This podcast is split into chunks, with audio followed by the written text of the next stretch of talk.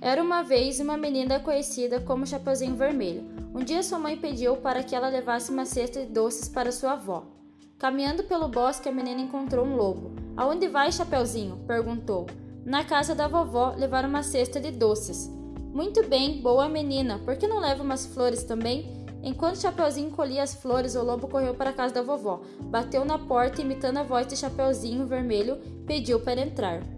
Assim que entrou, deu um pulo e devorou a vovó inteirinha. Depois colocou a roupa de Chapeuzinho.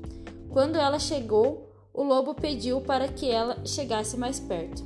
Vovó, que orelhas grandes, disse Chapeuzinho. É para te ouvir melhor, disse o lobo. Que olhos enormes, vovó. É para te ver melhor.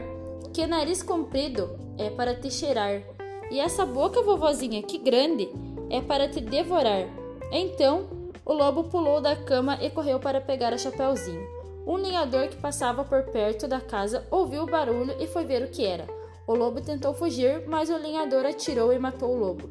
Chapeuzinho apareceu e disse que o lobo havia engolido a vovó.